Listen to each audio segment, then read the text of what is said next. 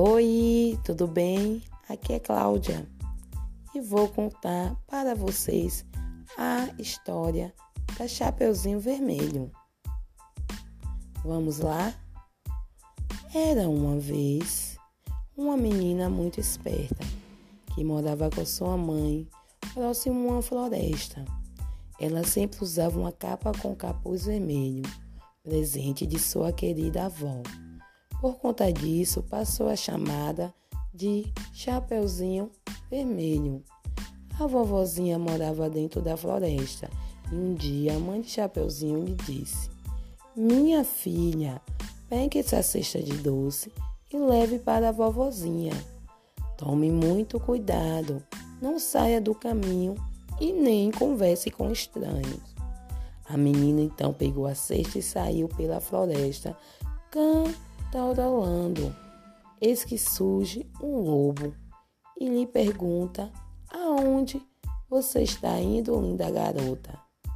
Chapeuzinho, muito inocente, conversa com o lobo e conta que está a caminho da casa da sua vovozinha, que está doente e fraca.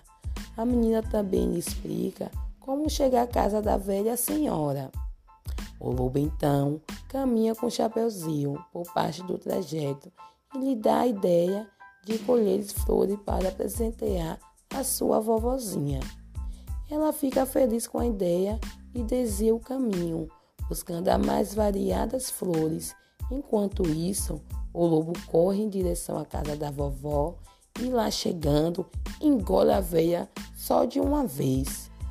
O malvado tem a ideia de se disfarçar de vovozinha, vestindo as camisola, touca da senhora. Quando o Chapeuzinho chega na casa, vê logo a porta aberta e acha tudo muito estranho. Ao ver a avó deitada na cama, a menina chega perto e percebe que algo estava errado. Então exclama: Nossa, vovó, que orelha grande você tem? E o lobo responde: é pra te ouvir melhor, querida. E que olho grande você tem. São pra te ver melhor, Chapeuzinho. E que boca enorme a senhora tem. É pra te comer melhor. Ha, ha, ha. E dito isso, o lobo corre atrás da menina e consegue escapar. Nesse momento, o caçador passa pelo local e ouve a confusão. Ele resolve entrar na casa e vê o lobo. O caçador então dá uma paulada na cabeça do lobo e abre a barriga dele para retirar a vovozinha, que sai de lá com vida. Eles têm a ideia de encher a barriga do animal com muitas pedras e costura, e assim é feito. E quando o lobo acorda, está tão pesado que não consegue andar e morre. Os três ficam muito satisfeitos e comemoram comendo os doces da cesta da Chapeuzinho. A menina aprendeu a lição e nunca mais desobedeceu à mãe, vivendo feliz para sempre com a sua vovozinha.